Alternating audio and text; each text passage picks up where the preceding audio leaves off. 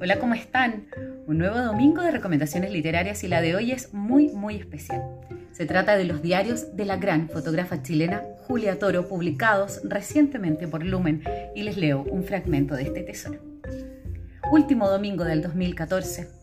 Se acaba el día, se acaba el año, se acaban los días sobre la tierra.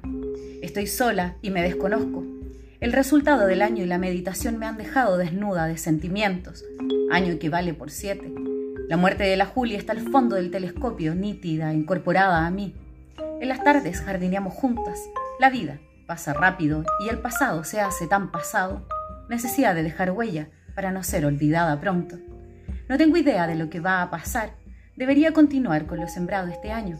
Clases, exposiciones, un poco de vida social. Los amigos de siempre. Julia Toro.